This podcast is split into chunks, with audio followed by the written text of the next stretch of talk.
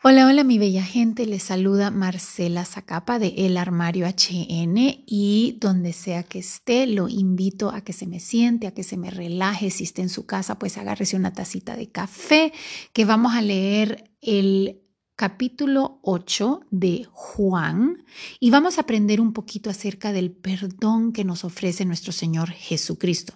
No sé si ustedes han escuchado la famosa historia de cuando la mujer adúltera es traída a Jesús ah, para condenarla. Y Jesús en esas famosas palabras que finalmente le dice, pues el que, el que sea libre de pecado, que tire la primera piedra. Pues bien, esto se encuentra en Juan 8 y como saben, yo les voy a contar un poquito la historia, así que si no tiene su Biblia, no se preocupe y recuerde que yo salto de versión en versión para destacar lo más importante, porque lo que a mí me importa es que usted le quede el mensaje y cómo aplicarlo a su vida. Bien, entonces, empecemos. Juan 8 empieza con Jesús presentándose en el templo. A este momento él ya había ido al templo varias veces y él enseñaba y estaba siendo bien popular, cosa que los maestros de la ley y los fariseos no le gustaba, ya que ellos eran según ellos, los únicos que podían, y, definitivamente eran los únicos que podían interpretar la ley, eran los únicos que podían, por así decir, representar a Dios. Y aquí venía Jesús y estaba atacándolos y estaba hablando de un Dios que aceptaba a los pecadores y para ellos mantener la ley era bien importante. Entonces estaba Jesús con una gran multitud y se siente enseñarles.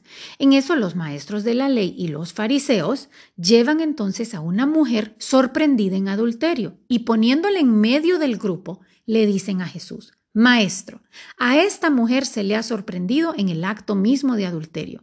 En la ley Moisés nos ordenó apedrear a tales mujeres. ¿Tú qué dices? Ay, pero mire qué lindo. Paremos un ratito.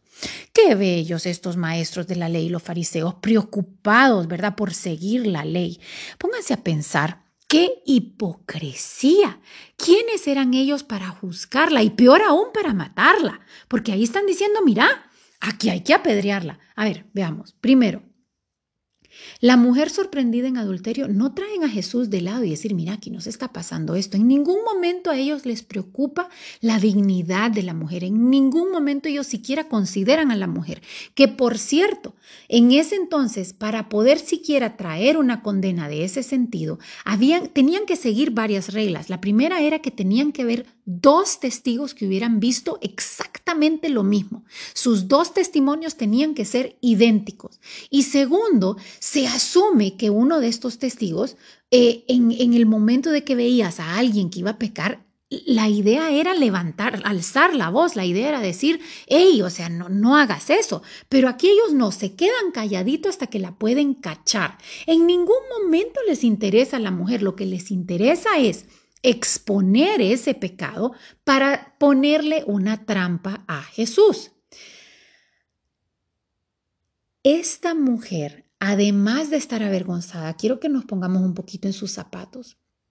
Piensen en algo que ustedes hayan hecho, que saben que está malo, que saben que no es bueno y que quisieran mantenerlo oculto porque qué vergüenza. Imagínense que alguien, eh, ¿cuántos de nosotros no nos han agarrado en medio de un pecado, en medio de algo que decimos, qué vergüenza, yo, qué, qué pena, pero te agarran, cuando ya te agarran en algo que sabes que está mal, inmediatamente te llenas de vergüenza. Imagínate que no solo te agarren, sino que inmediatamente, hoy día sería, te toman la foto y lo suben a las redes o te toman el video y lo suben a las redes y sos vista por miles de personas en algo que a vos te da una vergüenza horrible.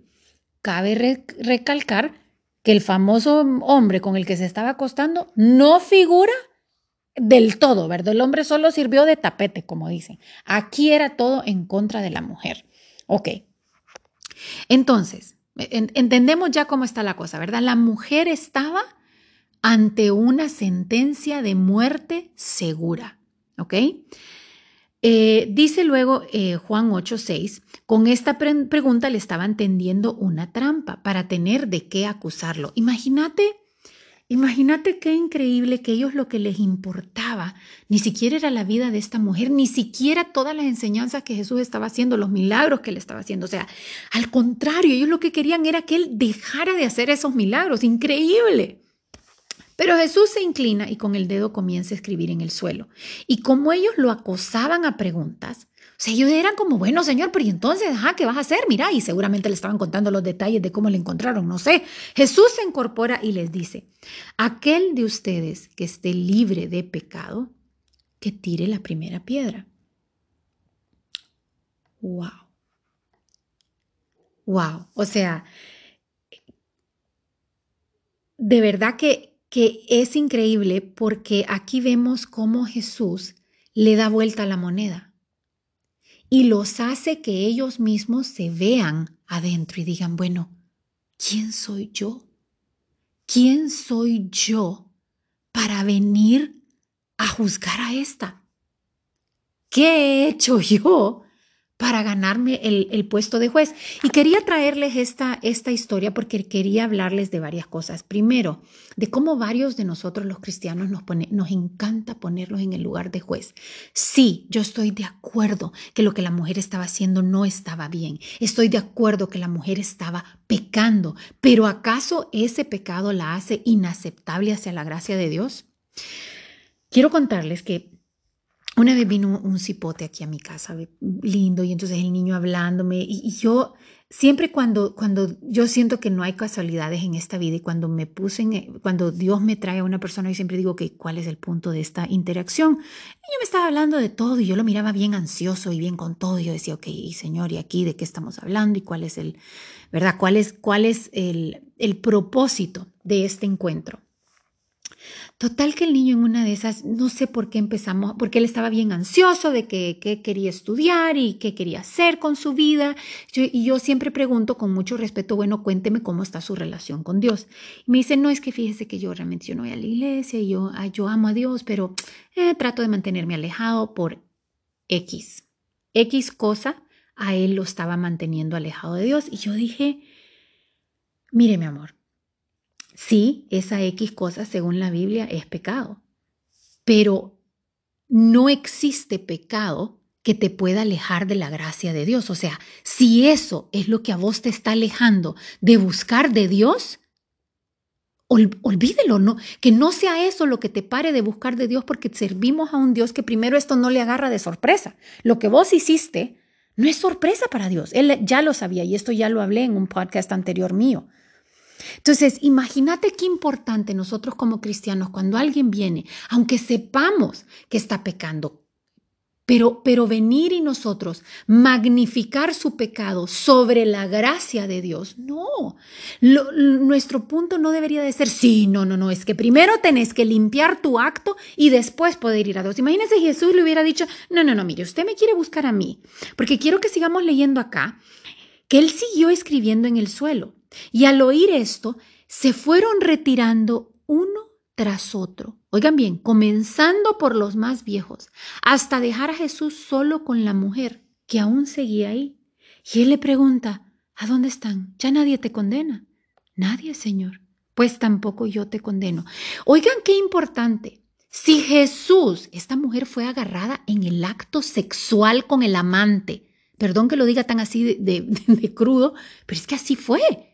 No sabemos siquiera si andaba bien vestida, probablemente el pelo andaba, a saber cómo andaba esta mujer y su estado de ánimo. Y Jesús en ningún momento le dice a, a, uno de sus discípulos, háganme un favor, vayan a limpiarme esta mujer, porque verdad hay que limpiarla tres días, limpienla por arriba, por abajo y después me la traen, porque ahí sí la voy a aceptar. No, no, no, no, no. Él le dice, ¿dónde están tus condes? ¿Dónde están? ¿Dónde están los que te acusaban? Y, ese era mi punto y es mi punto con todas las personas que vienen sedientas. No, porque, porque te voy a decir algo, cuando vienen sedientas a veces no saben qué es lo que les hace falta en su vida, solo saben que lo que están viviendo ahorita Dios no las aceptaría. Porque los cristianos a veces damos un mensaje equivocado diciendo, estás en drogas. Ah, no, no, no, no, no, no, no, Dios no te puede aceptar. No, la gracia de Dios La gracia de Dios no conoce límites. Nada de lo que vos hagas lo toma por sorpresa, que fue mi mensaje hasta este cipote y es mi mensaje hacia usted hoy. Nada de lo que una persona humana haga puede hacer que Dios diga, ya no me interesas. esa sangre que, que, dio Jesucristo en la cruz, fíjate que la retiro de tu vida. No, no, no, no, no, no, no, no. Si vos el día de hoy estás cargando con tus fallas, estás cargando con tus pecados, quiero que vayas a Juan 8, 11. En la, en la, versión de la pasión eh, dice que no es que Jesús dijo tampoco yo te condeno, sino que dice un... Jesús dice en, en la versión de la pasión, ¿dónde están tus acusadores? Ya nadie te condena. Y luego, no, no veo a nadie, Señor. Y dice, pues yo definitivamente, del todo, tampoco te condeno. Ahora ve, y vive una vida libre del pecado. La palabra condenar, eso es bien importante como cristianos que sepamos la diferencia. Si usted ahorita se siente condenado, ¿qué trae la condenación? Trae opresión, trae vergüenza, trae culpabilidad. La, la palabra condenación te oprime, te hace sentir así de chiquitita.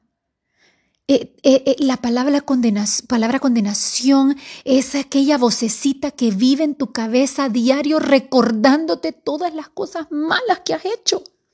Jesús, si usted está cargando con esas cosas, Jesucristo le dice a usted, así como le dijo a esa mujer que estaba en el momento más bajo de su vida y más vergonzoso, yo del todo no te condeno. Yo definitivamente no te condeno. es increíble cómo, cómo, cómo, nosotros a veces al ponernos en, ese, en esa posición de juicio, inmediatamente pensamos que somos mejores que los demás porque pecamos de maneras distintas. Le voy a contar una confesión de mi matrimonio. Es, es, es muy fácil para uno decir, qué barbaridad. Mira, Mark, cómo se le olvidó mi cumpleaños. Una tontera. O, o, cuando Mark me hacía algo que yo dijera, qué barbaridad.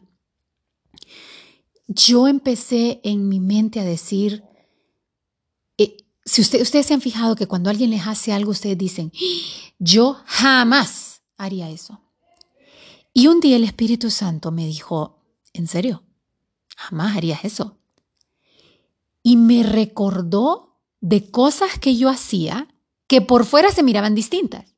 O sea, era una manera distinta de ofender a Mark, pero en el fondo era la misma ofensa.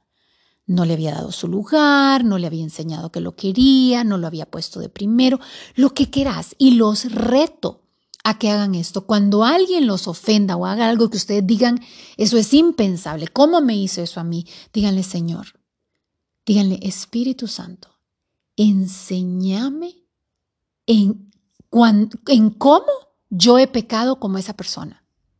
Que Jesús le diga, ¿le vas a tirar la piedra? Espérate, espérate, espérate. Déjame yo te examino a ver si estás libre para tirarle esa piedra. Para todos los que han de estar pensando ahorita, ah, pero ¿y entonces qué? Que pequen y que no sea problema. No, no, no. Mi punto con este, con este podcast es que nosotros hagamos una autoexaminación cuando queremos tratar de ser Jesucristo, cuando queremos traer a alguien y decir, mira Señor, tírale la piedra, tírale la piedra, porque mira, mira lo que está haciendo. Y que escuchemos las palabras de Jesús, los mandatos de Jesús que son dos. Primero, examínate, examínate. Vos sos mejor que esa persona, porque pecas distinto. Y dos, yo no te condeno. Yo del todo no te condeno. Y tres, que ustedes aprendan a descansar en el Espíritu Santo. Creo que nuestro Espíritu Santo es la arma más poderosa que tenemos. Y confiemos que la voz de Dios no suena a condenación, suena a convicción. Sí, la mujer estaba pecando y sí, Jesús le dice, ve, vive una vida libre del pecado. Esa mujer salió de ahí convencida, no condenada, salió convencida que había una manera de vivir libre siguiendo a un Dios que no condenaba, sino que perdonaba con tan solo arrodillarse y decir, perdóname Señor. Buscar ese arrepentimiento. Ese arrepentimiento que viene con la convicción que solo puede traer el Espíritu Santo. Así que mi oración hacia usted es que Primero se limpie esas lágrimas de sus ojos, de su corazón, que se quite esa culpa, esa vergüenza, que, que se despoje de todas las mentiras que el enemigo le ha hecho creer y que reciba ese regalo de gracia y de misericordia y de perdón, de amor que Jesucristo le está dando a usted, así como está ahorita, sucia, con andrapos, eh, tal vez eh, llena de vergüenza, con, no lista no está lista para verse bien, no importa. Jesús le dice, yo no te condeno. Anda y viví libre y viví unida a mí de tal manera que vivas una vida libre del pecado. Gracias y los quiero mucho.